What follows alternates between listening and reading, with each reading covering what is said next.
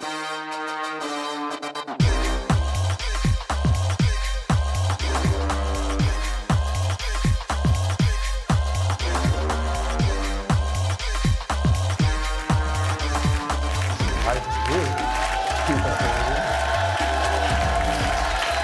à tous et bienvenue sur le plateau votre rendez-vous quotidien en clair et en direct sur Canal Plus avec Pauline Clavière. Ça va Pauline.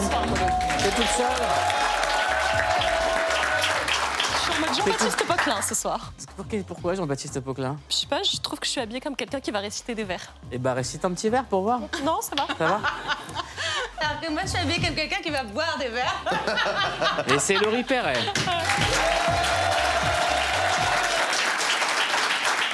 Ça va Yacine? Ça va très bien, Ça va bien Yacine Bellous. Bonsoir. Merci pour cet accueil chaleureux. Alors, vous l'avez remarqué, la personne qui parle sans qu'on lui demande, c'est Laurie Perret. Voilà. Et, et- elle a- il paraît qu'il t'arrive des choses folles en ce moment. Oui. Souvent. Non, je On suis m'a très dit, heureuse. Laurie veut te parler de quelque chose. Non, il m'arrive un Bah, je vous truc, dis, j'ai une fiche, il y a écrit Laurie veut parler. Voilà. Non, ils m'ont dit qu'il y a un sujet euh, qui te tient à cœur et euh, il m'est arrivé un truc incroyable hier soir, un truc terrifiant. J'ai eu la peur de ma vie, voilà, parce que j'ai un lapin. Ça arrive, commence- hein. Ouais, ça commence comme ça. J'ai un lapin qui, euh, qui était en liberté euh, jusqu'à présent, puisque désormais il est en milieu carcéral. Euh, il est en liberté dans le salon, tu vois. Et euh, je pars me coucher, ma fille n'est pas là, enfin tu vois, je pars me coucher, je, je regarde la télé, je pose la télécommande par terre, je vais me coucher. Et donc je vous raconte la fin de l'histoire que je ne possède pas quand ça, les faits se déroulent, c'est que mon lapin, il a marché sur la télécommande et il m'a déclenché la télé en pleine nuit. Et moi, je suis en train de dormir et d'un coup, j'entends deux hommes qui parlent dans mon salon. Ouais. Et j'habite toute seule dans une maison, tu vois, un peu reculée. Je suis là, il y a deux mecs en bas, qu'est-ce que je fais? Je- je- T'as peur Je t'en reparle, j'étais comme ça cette nuit. Et là, d'un coup, ça lance de la musique, mais une musique hyper glauque, genre disco ringarde. Je me suis dit, tu sais, tu te dis, je me suis dit, ils ont mis la musique pour camoufler le meurtre. Ah ouais. Meurtre de Qui est qui logique, ce qu'on Ça va ferait très tous. vite chez Laurie. Évidemment, on met tout le temps de C'est-à-dire musique que avant de tuer t'imagines que des meurtriers viendraient chez toi en disant Dis Siri, mets de la disco. Exactement Regarde. Ben ouais. La playlist de la mort. Non, Ouais. mais c'est hyper flippant, c'est très très flippant. D'accord. Voilà, j'ai eu la peur de ma vie. Et alors, qu'est-ce qui s'est passé en Qu'est-ce qui fait s'est passé ensuite? Ben, Qu'est-ce qui s'est passé ensuite? Je me suis levée.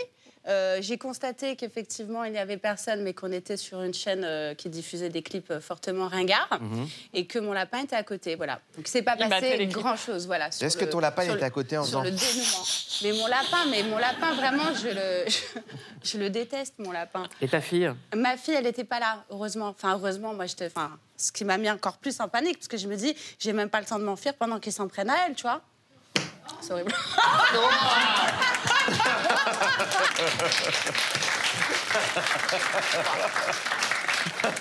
non, non, mais c'est un lapin récidiviste parce que quand j'ai euh, acheté ce lapin, on me l'a vendu. euh, j'ai- On va rester très longtemps sur ce sujet qui, qui est profondément intéressant. Euh, on me l'a vendu comme étant une Super, lapine. allez, on passe à la revue de Et j'ai découvert Merci. que c'était un Allez, lapin. on l'écoute plus. Parce que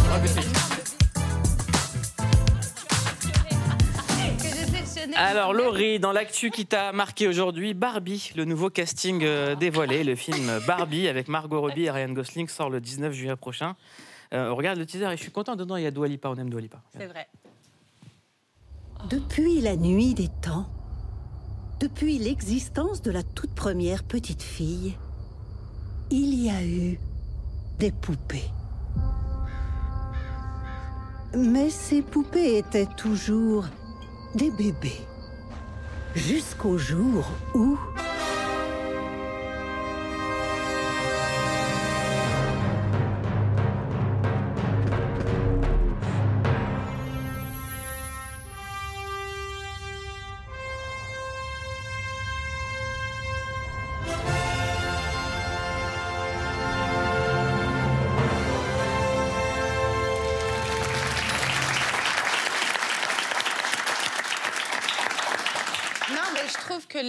la déco est folle, le casting est fou.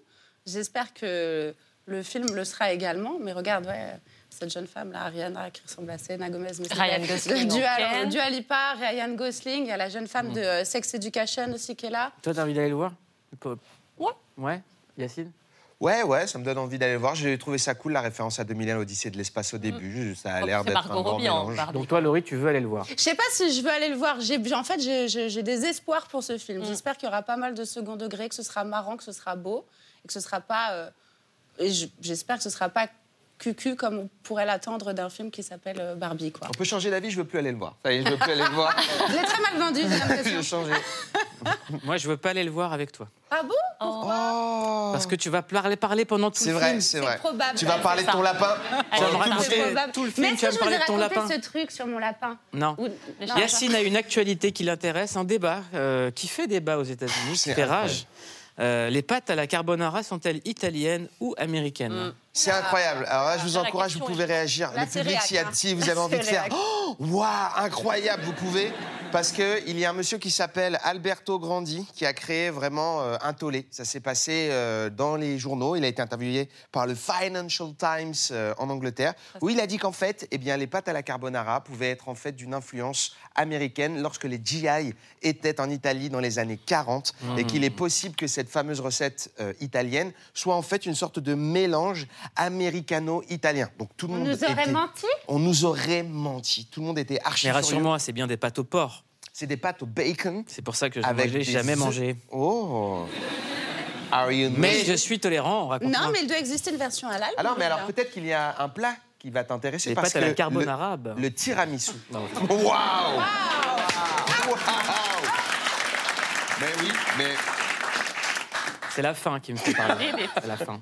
Il y a le tiramisu. Le tiramisu, au fait, aurait été euh, créé dans les années 70, alors que c'est censé être un plat euh, extrêmement ancien et tout ça. Donc il y a une bagarre entre les historiens euh, de la cuisine Ah oui. en Italie. La cuisine italienne est en train d'être attaquée. De nombreux historiens sur- sont sur les côtes des pâtes et du tiramisu. Donc voilà, ce soir, si vous avez un Italien près de vous, faites-lui un câlin, d'accord?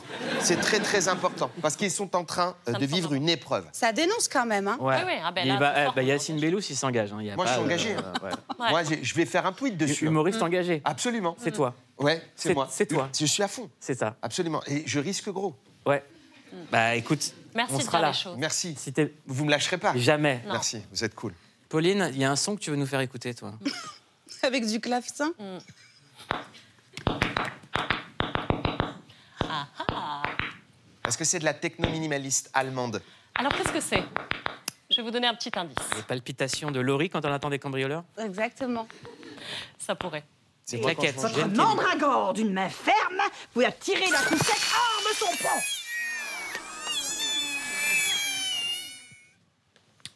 Alors les cris qu'on a entendus précédemment, puisque vous avez trouvé ou pas finalement Bien sûr, c'est Harry Potter. Non, ce sont des cris de plantes Ah oui. C'est stressées. un exemple, en fait. Harry. Ouais, voilà.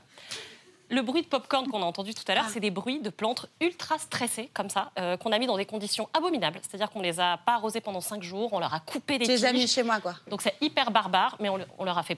Voilà, on les a mis dans un gros état de stress pour entendre justement les bruits qu'elles produisaient. Et c'est une, euh, une université de Tel Aviv qui a enregistré ces bruits, qui est très rare. C'est la première fois qu'on sait que les plantes, en réalité, euh, crient. Alors ils sont euh, trop, trop faibles pour être perceptibles par l'ouïe humaine, mais en revanche, euh, les animaux, eux, peuvent les entendre. Les souris, les chauves-souris entendent les cris des plantes. Donc ça nous dit pas mal de choses, mine de rien, sur la communication interespèce. Je sais que ça vous fait marrer, mais c'est quand même hyper Moi, je important. rigole pas, je suis hyper intéressé. hein. Et, euh, et donc c'est assez important pour ça. On sait que les plantes communiquent en- entre elles. Uh-huh. Bon, après, il faut que la chauve-souris ait envie d'aller euh, arroser euh, la Bien plante, sûr. mais en tout cas, voilà, Qu'est-ce qui ça se passe dans ta vie, Pauline Je, je sais pas, je crois que je suis un peu perdue. J'ai vu ces gens avec ces cheveux longs qui arrosent des plantes et qui leur font des, qui les torturent On en peut fait. l'aider, Pauline Écoute, Non, euh, c'est une belle info Je également. pense que hein. c'est une très Mais j'ai bonne même info. un livre à vous recommander Ah si bah vous alors. Ah, bah alors, Ah, bah, surtout, merci. surtout, évidemment. Moi, ça La m'intéresse. vie Je veux secrète savoir. des arbres de Peter Walben. Mais ça, ça et m'intéresse. qui est très très enfin c'est un best-seller il a été vendu partout dans le monde et l'idée c'est de voir comment les arbres communiquent entre eux comment naturellement ils ont mis en place des langages pour euh, se soigner se respecter les uns les autres on en a pas mal parlé pendant la pandémie et je trouve que c'est bon voilà Sachant qu'un livre est un arbre mort. quelque part Euh, alors, on va parler. Mouloud est, est très triste ce soir. On est avec lui. Oui, J'ai décidé essayer de tout brûler, voilà. Pouf Je brûle ma vie. La réputation, c'est très important, très important pour les adolescents au collège, sur les réseaux sociaux et particulièrement sur Snapchat ou sur, Snapchat ou sur TikTok. Et pour en parler, on reçoit Margot Déage. Allez.「».「».「».「».「».«」».「».「».「».「».「».「».「».「».「「Bonsoir Margot Béage. Vous êtes sociologue à l'université Jean Jaurès de Toulouse. Vous avez publié à l'école des mauvaises réputations aux éditions PUF. Vous avez travaillé sur l'importance de la réputation chez les collégiens. Cette réputation se construit au collège, mais aussi sur les réseaux, et plus particulièrement sur Snapchat. Euh, moi, j'ai grandi sans Snapchat. Peut-être que vous aussi. Non, toi, Laurie, Non, j'avais pas, bien sûr. toi, t'avais pas. Je pensais que tu étais assez jeune pour avoir connu. euh, Et non, parce que je, je ne fais pas mon âge. D'accord, c'est ce que tu racontes en boîte de nuit, très bien. Euh, comment est-ce que les réseaux se sont invités à ce point-là dans la vie, dans la réputation des ados? Bah, C'est-à-dire que c'est vrai que la réputation, c'est un phénomène qui précède les réseaux, mais euh, le fait d'être euh, connecté en permanence et en dehors des heures scolaires avec euh, leurs amis, ça leur permet euh, finalement de véhiculer des informations qui vont contribuer à façonner la réputation de, de leurs amis. Alors, c'est quoi une réputation? Alors la réputation, c'est la synthèse des jugements émis à l'égard d'une personne. En gros, euh, vous bavardez, vous lancez des rumeurs, et ça, ça va donner une valeur euh, plutôt positive ou plutôt négative à quelqu'un. Euh, Vous avez enquêté dans quatre collèges franciliens de 2016 à 2018, menés à la fois en présentiel et en ligne, donc sur Snapchat et sur Instagram. Pourquoi est-ce que observe ce phénomène de mauvaise réputation au collège? Et comment est-ce qu'il vient? Et qui ça touche essentiellement? Alors, ce qui se passe au collège, c'est que c'est un- une période de la vie où on essaye de construire son identité de jeune fille, de jeune garçon, de jeune femme, jeune homme.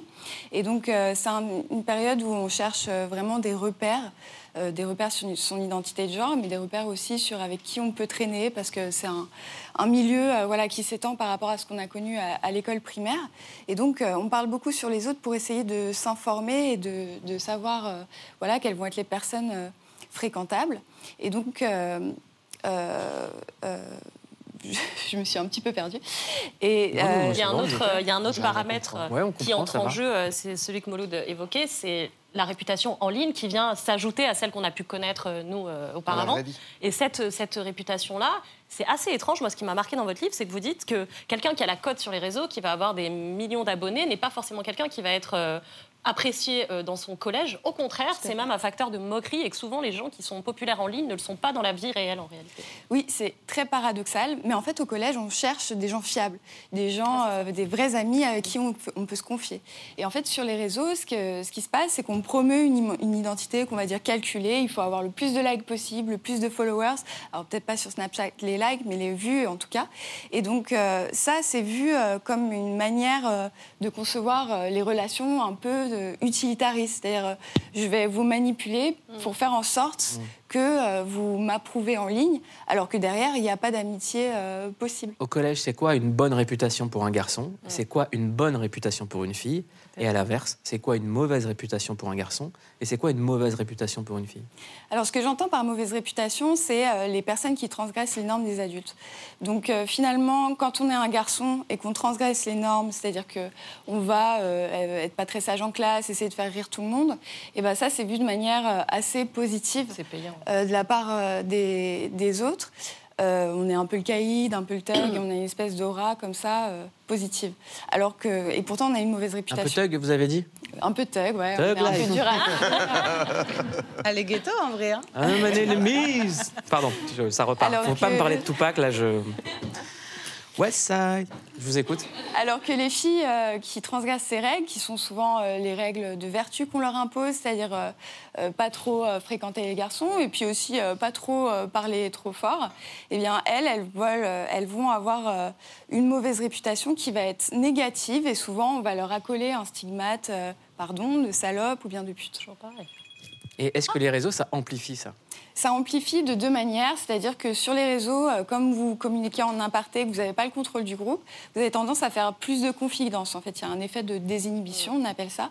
Et donc, euh, ces confidences, elles peuvent être retournées contre vous. Alors, ça peut être des confidences sous forme textuelle ou bien des images euh, qui peuvent, être, qui peuvent circuler. Et justement, la deuxième manière dont ça amplifie, c'est que euh, finalement, aussi. Voilà, le fait qu'on garde des on- images, des nudes, beaucoup d'informations sur les autres qu'on puisse euh, ressortir par la suite. Exactement, donc on collecte tous, euh, tout ça, et si un jour il y a une trahison éventuellement, eh bien on peut euh, se venger. C'est Et- terrible. et ouais. Moi, quand j'étais jeune, j'ai eu une mauvaise réputation à cause d'un mec qui avait raconté de la merde. Et, euh, et c'était terrible à vivre. C'était terrible. Il a fallu euh, relever la tête et affronter. euh, Comment t'as fait? Eh ben, euh, je me suis dit, je vais prouver. J'ai pas fait tant de bruit, en fait, tu vois. Je suis restée droite dans mes bottes. Et avec le temps, j'ai eu des vraies amitiés, j'ai prouvé qui j'étais, et le temps euh, m'a donné raison, et les gens ont compris que ce mec était un mytho.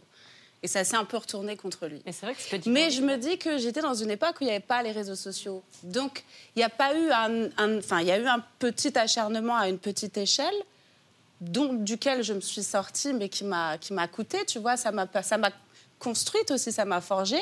Mais je me dis qu'avec moi, ça me fait terriblement peur parce que j'ai ma fille et je, je transpose cette histoire à l'heure d'aujourd'hui. Si cette chose-là lui arrive avec les réseaux euh, et l'amplification que ça peut avoir, je Mais là, il peut y avoir des images, en fait, puisque, en plus des paroles. En plus, ouais. C'est vrai, et ça peut aller plus loin puisqu'on peut se connecter avec des personnes d'autres établissements scolaires. En fait, euh, avant, ça restait terrible. vraiment au sein de l'établissement. Et donc, euh, bah, par exemple, si vous avez des cousins dans d'autres quartiers, etc., et ben, tout d'un coup, ça se diffuse et on a l'impression de ne pas pouvoir s'en sortir. Ouais. Et d'ailleurs, quand on Yeah. est parent, est-ce qu'il y a un moyen, une astuce de s'intéresser, de se rendre compte de ce genre de choses avec ses enfants sans être trop intrusif? Est-ce qu'il y a une Je méthode, pense qu'il faut une créer manière un compte d'amis imaginaires dès la maternelle. Qui envoie que des messages de love. Une technique que je donne comme ça. Non, mais tu vois, euh, quand tu es un, un parent, tu peux vite avoir peur d'être trop intrusif, d'être chiant ou d'être trop euh, étouffant. Euh, il faut aussi laisser son enfant vivre un peu ses aventures, mais euh, faire en sorte de le protéger. Est-ce qu'il y a une- des petites astuces que vous pourriez euh, donner ou des conseils pour les parents? Oui, c'est vrai qu'aujourd'hui, les réseaux sociaux, ils jouent pas mal sur les peurs des parents et ils Ouais. proposent des choses pour surveiller, voilà. Et ça, ça, ça marche pas parce que les ados essayent de contourner et pe- ont plus personne à qui en parler. Donc, ce qui peut être intéressant à faire avec euh, les enfants, c'est euh, de se concerter et dire euh, bah, quelles sont les, les limites qu'on pourrait avoir euh, au- autour des réseaux sociaux et quels sont les, les- qu'est-ce qu'on peut s'apporter mutuellement.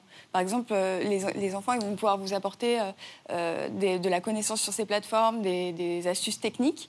Et vous, vous pouvez euh, leur apporter votre expérience relationnelle, puisque après tout, vous avez eu des amis, vous avez eu une adolescence. Ouais. Et ça aussi, vous pouvez euh, leur aider, les aider parce que parfois, ils savent pas comment se faire pardonner, tout simplement. Et c'est ça qui entraîne des, des violences en chaîne. Allez, Il y a quelque chose qu'on voit dans votre livre qui me paraît euh, hyper important quand on aborde ce sujet, c'est qu'on a l'impression que le harcèlement scolaire, c'est tout le sujet, que c'est partout, qu'on ne peut pas y échapper.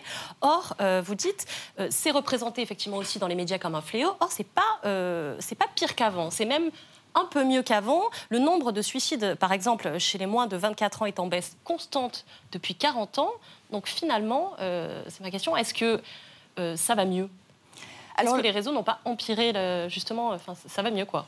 Le suicide n'est pas forcément, le suicide des jeunes, des jeunes n'est pas forcément lié au harcèlement. Donc euh, c'est vrai Oui, qu'on oui. ne peut pas trop en, en conclure des choses, mais On euh, fait souvent le lien entre harcèlement et suicide. Euh, dans les c'est- médias. Voilà, on présente les- le cas de jeunes qui sont suicidés Ouais. dans les médias et du coup, c'est très choquant, on garde Un ça en amalgame. tête pendant longtemps. Mais euh, ce qui est sûr, c'est que les réseaux sociaux, ils peuvent avoir ce côté néfaste, mais ils peuvent aussi euh, servir aux jeunes qui n'ont pas d'amis euh, au sein de l'espace scolaire pour trouver, les, servir, le- les aider à trouver des confidents.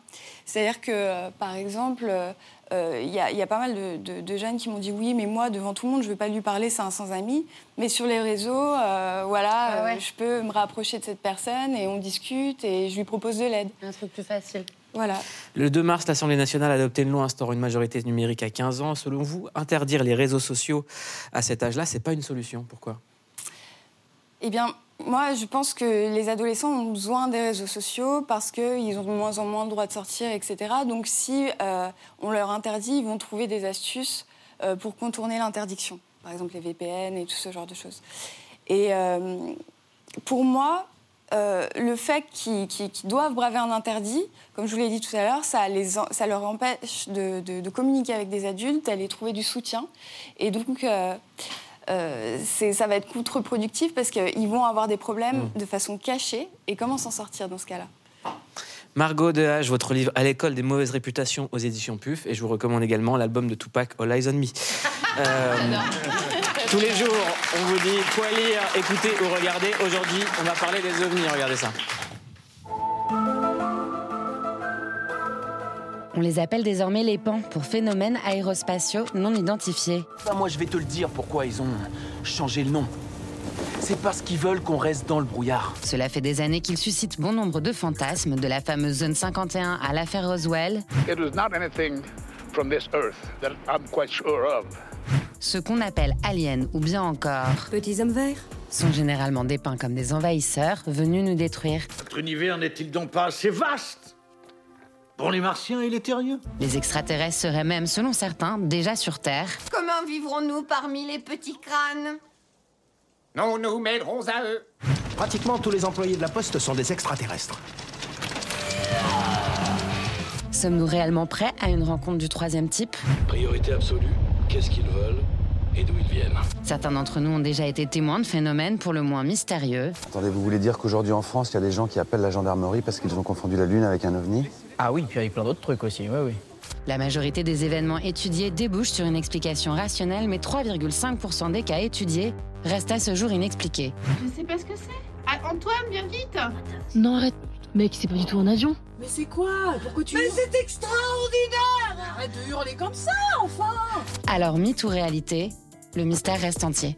Like we're either alone in, in the galaxy or there are a lot of aliens and and each answer is arguably equally terrifying. Pour en parler, nous sommes avec Michel Vaillant. Vous êtes ufologue et consultant indépendant pour le GEPAN, le groupe euh, d'études et d'information des phénomènes aérospatiaux non identifiés.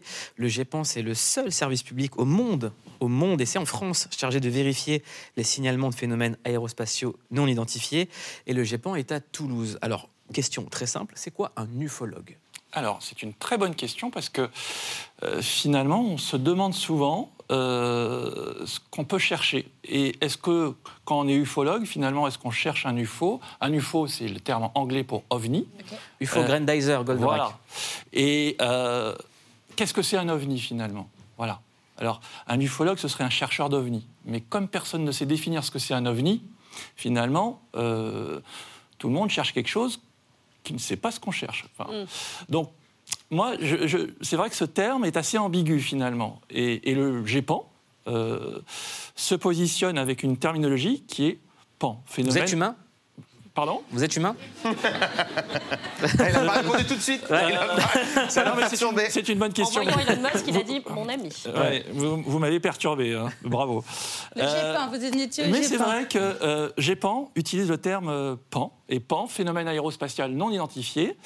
C'est un peu plus simple, c'est un peu plus pratique parce que ça permet de mettre un peu de distance avec l'objet. Et l'objet, c'est matériel. Quand on veut être ufologue, est-ce qu'on y croit de base?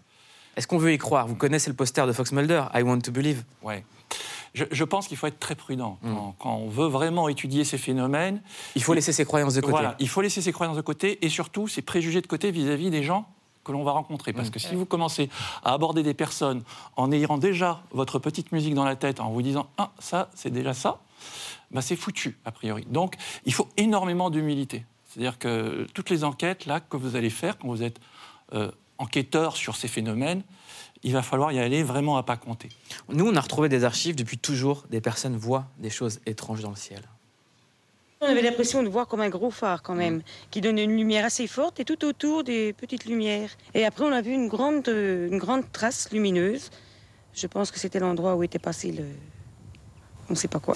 Il était en forme de, de mi-bol, euh, bien plus gros qu'un arbre, sur un pied d'un mètre de diamètre à peu près. C'est apparu une sorte bizarre, une forme étrange, ovale, qui s'est mis sur la route et qui tenait sur les côtés.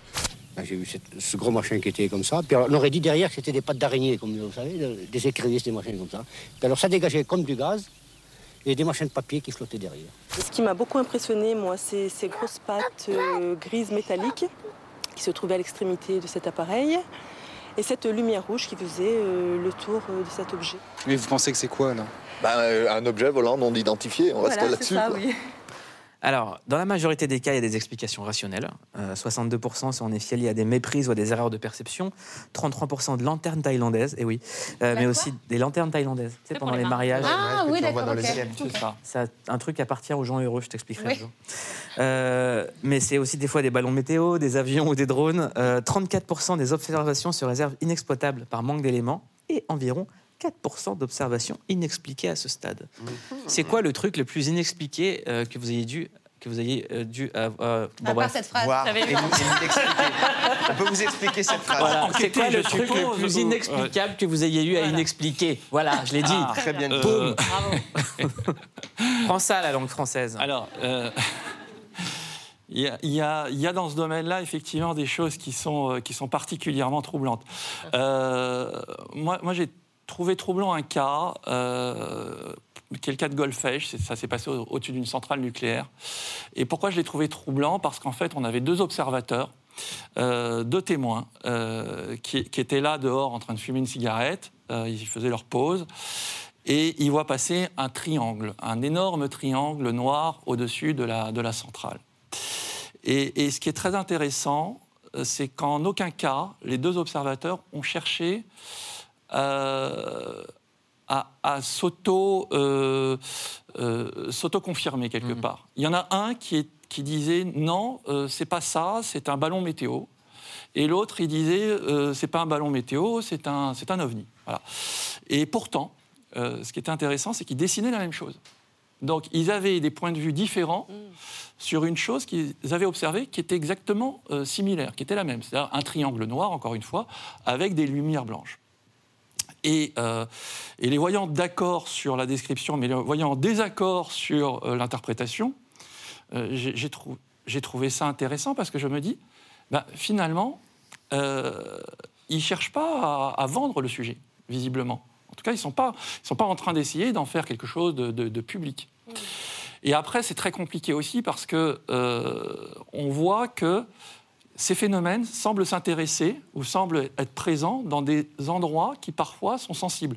On voit les centrales nucléaires ont été, il y a une vague d'observation euh, en 2014, ont été massivement survolées en France. Ça peut pas être des trucs espions ou des choses comme ça? Vous n'arrivez pas à savoir? Alors, c'est une bonne question. Est-ce que ça peut être des drones? Est-ce que ça peut être euh, des, euh, des, des- des triangles avions euh, qui, qui viennent nous surveiller? Des triangles apéritifs que des gens Ouais, lanceraient? Exactement. Ouais. Et euh, et- et- et il y avait, euh, malheureusement, il y avait, une commission sénatoriale lorsqu'il y a eu cette, cette vague de survol en France en 2014. Et, et- et Greenpeace, justement, disait, qui était invité euh, à table ronde, disait Mais, mais montrez-nous ces photos euh, de, de drones. On les avait appelés drovni parfois, parce que c'était des drones ovni. Très bon nom. Qui, qui semblaient avoir des, des comportements assez extraordinaires. Alors le Des drones. 11 mars, il s'est passé une dinguerie. Le passager d'un avion assure avoir filmé un ovni en forme de bonbon. Vous connaissez cette histoire évidemment. En forme de bonbon dit tic-tac. Vous avez vu euh, déjà ce genre d'objet? Est-ce que vous, vous avez déjà aper- aperçu ça, les, les fameux, euh, moi je dirais plutôt suppositoires Moi, non. Euh, très honnêtement, non. La, la difficulté, ce que je disais aussi là-dessus, c'est qu'on on est sur des films, et c'est souvent le cas avec des films qui viennent euh, de sources tiers, euh, là, de l'étranger en l'occurrence, dont on ne maîtrise pas La la, source. source. exactement. C'est-à-dire que l'armée américaine nous a produit des films, et, mais par contre, ils s'arrangent, entre guillemets, pour nous fournir une version qui est un peu dégradée. C'est-à-dire Alors, moi j'ai une voilà. autre question. On, on- on- est-ce qu'on connaît tous des gens qui ont des théories? On va pas étaler toutes les théories qu'on peut lire euh, euh, partout, mais est-ce que vous, vous avez des certitudes? Est-ce qu'il y en a une qui vous paraît crédible? Non, j'ai pas de certitude, mais j'ai pas mal d'hypothèses. Alors Et- donnez-moi-en une sur la vie extraterrestre, s'il vous plaît. Euh, Allez, une on tourne pas hypothèse. autour du pot, on y va, on balance. Allez, on balance. Euh, le, le phénomène, je peux même vous en donner deux pour le. Allez, c'est parti. Vous avez dit deux et vous avez fait le signe 3. Et... Prouve que vous n'êtes pas humain. Merci. On va, on va essayer trois. veut dire quelque chose. Le phénomène est fondamentalement pour moi écologique, c'est-à-dire qu'il s'intéresse à l'écologie. Euh, première. Deuxième, le phénomène, euh, à mon sens, euh, essaye de nous apprendre quelque chose. Et troisième point, euh, j'ai une hypothèse, c'est que peut-être euh, il prépare un contact. Ah oui. Mais non Alors, alors c'est ça. Allons-y. Disons, disons, dis- disons tout. Vers, vers où? Vers qui? Paul Laurie est célibataire. Vers, Que je me tienne prête. vers, euh, vers l'humanité avec un grand H, le cas échéant, puisque ça concerne tout le monde, ces phénomènes. En fait, c'est très intéressant, parce que quand on voit une observation, ça questionne l'humain, d'abord, ça questionne nos émotions. On ne sait pas comment on va réagir face à un phénomène. On réagit tous de manière très différente. Et il y a des gens qui ont l'impression que c'est presque, ils- ont été élus. C'est-à-dire qu'ils ils- ils font cette observation, et ça y est, c'est pour eux. Et puis, alors qu'il y a d'autres personnes qui vont être terrorisées, qui vont fuir et, et- et qui, vont, euh, qui vont se dire, mais surtout, plus jamais. Alors, ce contact, euh, par exemple, euh, il prendrait quel genre de forme? Alors ça, c'est une très bonne question. C'est une question qui mériterait quelques heures d'explication. Vous avez- Euh, vous avez deux minutes, mais- après Yacine, mais- il a- il a écrit un Bien truc. sûr. Et, euh, mais, mais on pourrait dire que ça... Enfin, moi, ce que je dis souvent, c'est que ça ne ressemblerait pas à Star Wars. C'est-à-dire que si... si Tant mieux. Et probablement, c'est-à-dire que Ouais. si ça doit effectivement ressembler à ce qu'on observe, c'est-à-dire des observations qui, généralement, essayent de rester discrètes, c'est-à-dire sous le niveau de bruit général ambiant, c'est-à-dire ne pas trop se montrer, et, et on parle bien d'hypothèse, hein, je ne suis pas en train d'affirmer, on peut penser euh, qu'il y a quelque chose qui se joue de l'ordre euh, du niveau d'information qu'on injecte dans la société et de nos croyances, c'est-à-dire comment nous on se représente l'autre et demain ce contact, quelle influence il va avoir sur nos cultures. Euh, Il y, a un- il y a un sociologue qui s'appelait Robert Jolin qui a étudié ça, c'est-à-dire comment on met en relation deux cultures très différentes, euh, par exemple des papous avec une culture moderne, et qu'est-ce qui va se passer? Eh ben, Le risque, c'est ce qu'on appelle un ethnocide culturel, c'est-à-dire que notre culture explose. Donc ce contact, s'il devait bien se passer, il devrait être progressif. Et Alors, qui- Peut-être Répondez déjà là. par oui ou par non. Est-ce que les pyramides viennent des extraterrestres? Non. Très bien. Pauline, la théorie de Spielberg. Euh, bah oui, Steven Spielberg, c'est le réalisateur euh, des extraterrestres, et il avait sa théorie, je voulais vous la partager avec vous. is that what if they're not from an advanced civilization 300 million light years from here? But what if it's us 500,000 years into the future that is coming back to document the second half of the 20th century and into the first 20th century because they're anthropologists and they know something that we don't quite know yet that has occurred and they're trying to track uh, uh, um, um, the last hundred years of our of our history. Bon, il a Hein aussi euh, dévoilé des vidéos euh, envoyées par l'armée américaine dont vous parliez, les rapports du Pentagone, euh, voilà, essentiellement donnés par des citoyens américains. C'est crédible? Euh, oui et non. Euh, je- euh, ça, c'est mon point de vue. hein. Mm. Encore une fois, Moi, je vous trouve pas- génial. Faut pas être franchement, je vous trouve génial. Incroyable. Mais vraiment, on a envie de passer des journées avec vous au Japon et de Mais vous merci. écouter. Euh, you are welcome. Euh, et, et- et quoi qu'il en soit, ce qui est intéressant de remarquer, Qui c'est des queutrues, il veut pas dire? C'est que Hmm. on pourrait se dire qu'on observerait, on, on serait tout à fait capable d'observer une civilisation, nous, si on faisait la même chose, ce qu'avait proposé Spielberg, avec des nanotechnologies. Est-ce qu'on aurait besoin de se montrer finalement? Est-ce qu'on aurait besoin de se dévoiler? Or, ce que je mets, moi, ce que je pointe du doigt souvent dans le phénomène, c'est que c'est un jeu de théâtre. C'est-à-dire que le phénomène, il a un côté ostentatoire et il va se montrer un peu comme coucou, regardez-moi. Et en fait, ça se passe ailleurs. Et alors, La vérité est ailleurs. la vérité est ailleurs, mais en fait, c'est pourquoi il fait ça, ou pourquoi il ferait ça plutôt. Et, et à ce moment-là, c'est intéressant d'essayer de décoder, de comprendre pourquoi il y aurait ce jeu de théâtre, cette communication finalement qui est ostentatoire et pas discrète comme le propose Spielberg, c'est-à-dire qu'on pourrait dire je mets de la nanotech quelque part dans l'environnement et je surveille l'humanité finalement. Et je me montre pas. Est-ce que tu peux nous parler de ces archives déclassifiées? Il y a des archives déclassifiées par euh, le Pentagone que j'ai trouvé incroyables. En fait, c'est des images qui peuvent euh, sembler de mauvaise qualité parce qu'elles sont en noir et blanc et ça va très vite. Et j'aurais adoré avoir votre avis. Je ne sais pas si on peut les montrer. euh, On peut le faire. Ouais. On est sur Canal. Cette petite vidéo, c'est incroyable. We're all going against the wind. The wind's 120 knots from the west. Look at that thing, dude. It's rotating. Nickel 6-1 Tango. Oh, got it! Woohoo! Roger, uh, there's troubleshooting Did you box moving target? No, I took an auto track. Oh, okay. Ça, c'est les images qui m'ont le plus impressionné de tous les temps. Là, les mecs sont hyper contents, ils crient de joie Ouais. parce qu'ils. ah Ouais, c'est incroyable. Moi, j'ai. euh, Moi, je dors C'est des là, vraies images euh, de l'armée américaine. les gars crient de joie parce qu'ils arrivent à localiser l'objet parce qu'il va très, très, très, très vite. Euh, Qu'est-ce que vous en pensez Si vous dites que c'est un ovni, je quitte le plateau. Non, Ah, reste. c'est- Merci. C'est un ovni. Monsieur est joueur. Suis joueur. Qu'est-ce qu'il est fort En fait, non, mais vraiment, c'est- c'est- personne ne sait. Donc, c'est vraiment un ovni au sens. euh, on On n'arrive pas à l'identifier. on n'arrive pas à l'identifier. C'est-à-dire que. On, on a reposé la question à la mer américaine, qui a bien confirmé qu'effectivement, ils avaient bien filmé cela, parce qu'au début, on s'est demandé si ça pouvait être un canular, Ah ouais. euh, parce que c'est quand même sorti un petit peu par la bande. Euh, mais ils ont, ils ont confirmé. La difficulté, encore une fois, c'est de ne pas accéder euh, aux données originales, c'est-à-dire les, les données vidéo avec ce qu'on appelle les métadonnées. Mais oui, évidemment. Euh, et, et donc les da- la date d'enregistrement, les, les directions, enfin des données techniques qui sont utiles pour une enquête. Parce que, Mais Pardon, mais c'est aussi beaucoup d'argent, euh, ces recherches aux États-Unis. Ils ont peut-être pas envie d'être privés de tout leur budget. euh. Est-ce qu'il ne faut pas fournir de la preuve de temps en temps? Eh ben, c'est- une bonne question. C'est-à-dire qu'on on peut se demander si en ce moment, ils ne sont pas en train, effectivement, pour lancer leurs nouvelles activités, euh, le bureau de la Haro, vous avez peut-être entendu parler, euh, la NASA et le département de la Défense sont en train de se mettre sur le sujet euh, au niveau américain. Euh, et ils vont vers la recherche, c'est-à-dire qu'ils veulent comprendre ce qui se passe derrière ces phénomènes. Euh, c'est qui est une nouveauté encore par rapport au GEPAN, mais ça, ça mettra. Parce que justement, le. GEPAN, c'est un service public français. Oui. Est-ce qu'il y a des politiques français qui se sont intéressés très sérieusement à la question?